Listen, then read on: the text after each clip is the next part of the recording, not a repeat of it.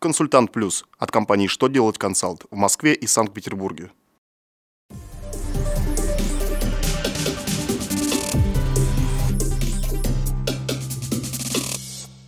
Добрый день! Для вас работает служба информации телеканала «Что делать ТВ» в студии Александр Трифонов, и в этом выпуске вы узнаете Как заполнить 6 НДФЛ? Когда начнут действовать новые санитарные требования к рабочим местам? Как налоговики будут проверять в ЕГРЮ фиктивные фирмы и их руководителей? Итак, о самом главном по порядку. ФНС России выпустила письмо с ответами на многочисленные вопросы по заполнению формы расчета 6 НДФЛ.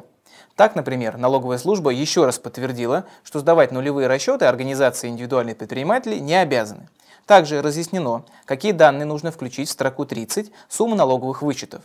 В ней указывают вычеты, коды которых утверждены приказом ФНС, в том числе вычеты из суммы материальной помощи и подарков в пределах 4000 рублей, не облагаемых НДФЛ.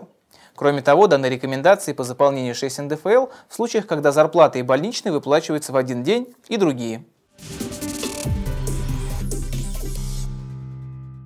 С 1 июля 2017 года начнет действовать постановление главного государственного санитарного врача Российской Федерации с новыми санитарно-эпидемиологическими требованиями к физическим факторам на рабочих местах. Оно отменяет санитарно-эпидемиологические правила и нормативы, электромагнитные поля в производственных условиях и гигиенические требования к персональным электронно-вычислительным машинам и организации работы. Кроме того, постановление устанавливает новые условия для микроклимата на рабочих местах, для освещения рабочих мест, интенсивности шума и вибрации, защиты от инфразвука. Кроме того, начнут действовать новые требования к электрическим, магнитным, электромагнитным полям, лазерному, ультрафиолетовому излучению и так далее.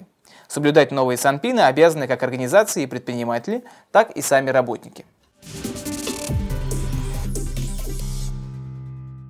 Налоговые инспекторы получили задание провести проверку достоверности сведений, включенных в ЕГРЮЛ, на местах и удалить из ЕГРЮЛ подозрительные организации. Убедившись, что компания не находится по адресу или ей руководит фиктивное лицо, налоговики обязаны будут сообщить об этом в ЕГРЮЛ, сделав отметку о недостоверности данных.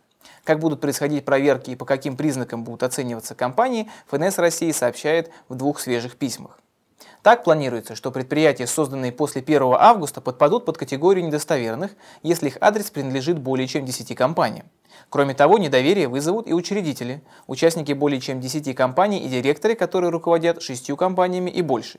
Менее строгие критерии проверки компаниям, которые созданы до 1 августа.